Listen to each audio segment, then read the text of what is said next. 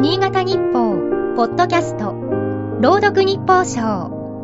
この番組は、新潟日報のコラム、日報賞を、新潟県内の地域 FM10 局が、持ち回りで読み上げます。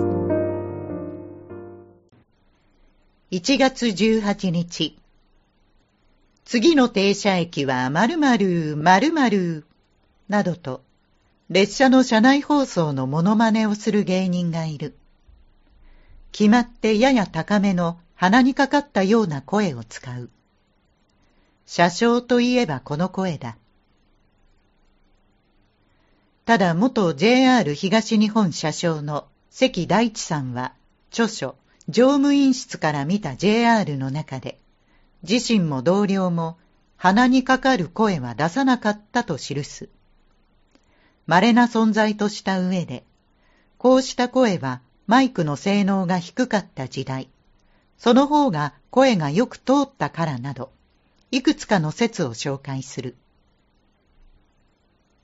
関さんは外国人客のため、車内放送に英語を取り入れ、ネットなどで英語車掌と話題になった。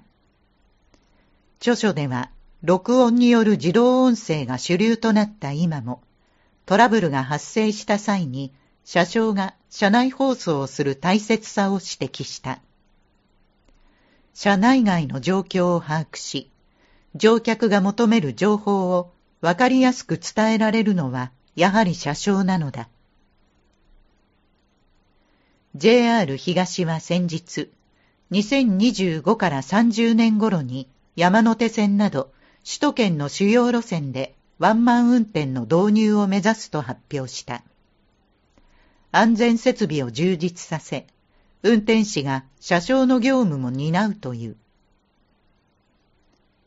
人手不足への対応などが狙いとするが、気がかりなこともある。安全と言われてきた日本の列車で最近は凶悪犯罪が起き、被害者が命を落とすケースも目立つからだ。何者かが暴れたり、急病人が出たりしたら、運転士一人で十分な対応はできるのか。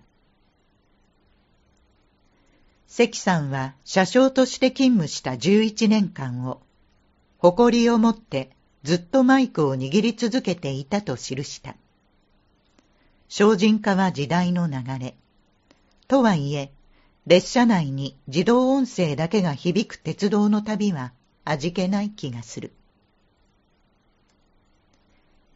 1月18日の日報賞は、FM 雪国の山崎が朗読いたしました。